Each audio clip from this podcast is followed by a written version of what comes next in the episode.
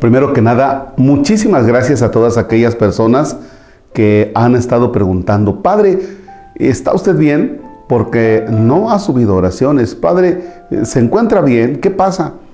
Gracias porque han estado preguntando. Estoy bien, estoy muy bien, gracias a Dios.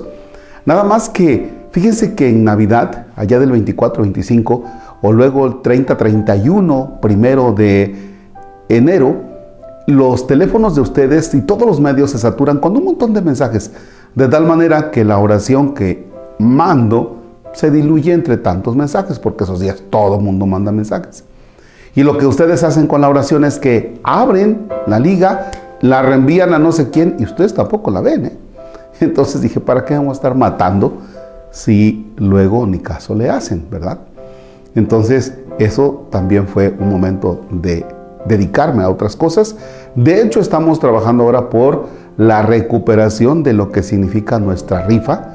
Hemos estado trabajando duro y bueno, aquí estamos. No podemos dejar esta parte fundamental, importante, es el centro de, vida eh, por estar en las otras cosas. Pero esa, esa es la razón.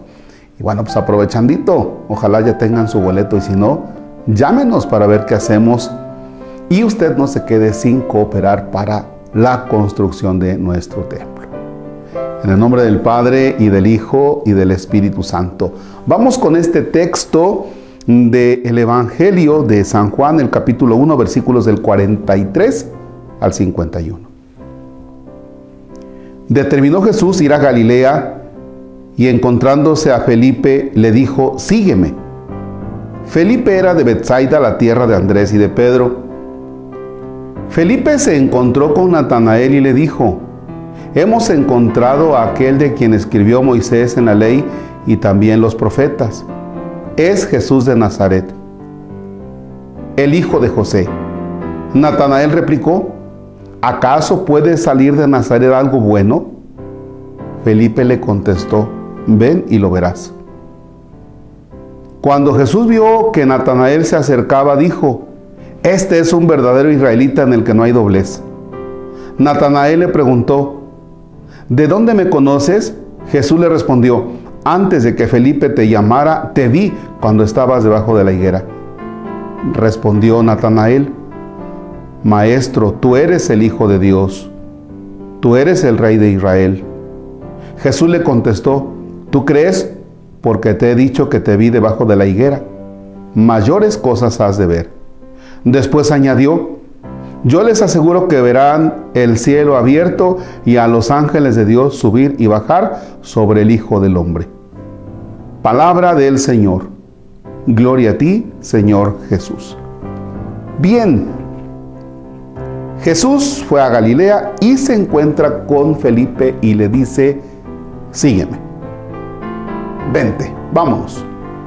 Estamos hablando de que nos encontramos todavía en el tiempo de Navidad. Sí, efectivamente.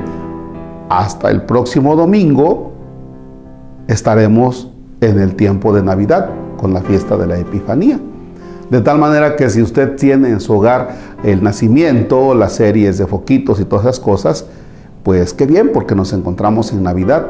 El lunes es la fiesta del bautismo del Señor y es todavía parte de la Navidad. Y el martes ya estaremos en el tiempo ordinario, ya no será Navidad, se puede quitar todo lo de Navidad. Sin embargo, fíjese bien, aunque nosotros tenemos en nuestra mente, en nuestra conciencia que se encuentra el niño Jesús ahí en el pesebre, porque cuando decimos Navidad, inmediatamente nosotros pensamos en Jesús, niño que está en el pesebre.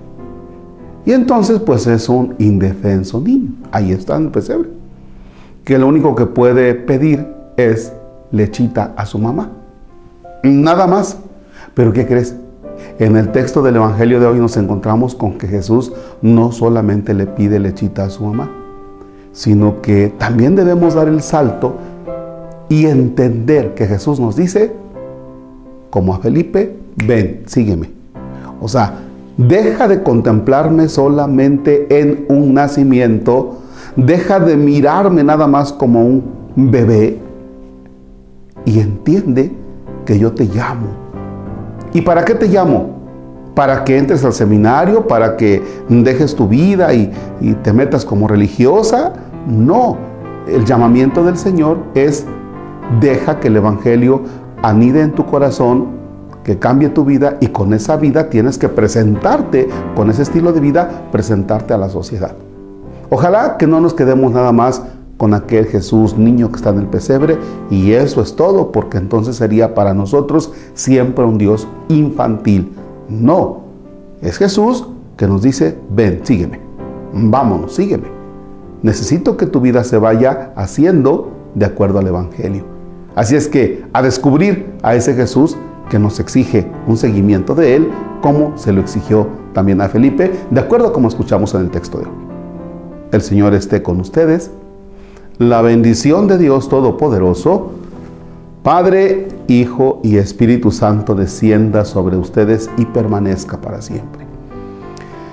Déjenme decirles que en la oración personal tengo muy presentes, desde luego, con gratitud a aquellas personas que nos han ayudado en la rifa. ¿Para qué? Para continuar la construcción de nuestro templo. Gracias.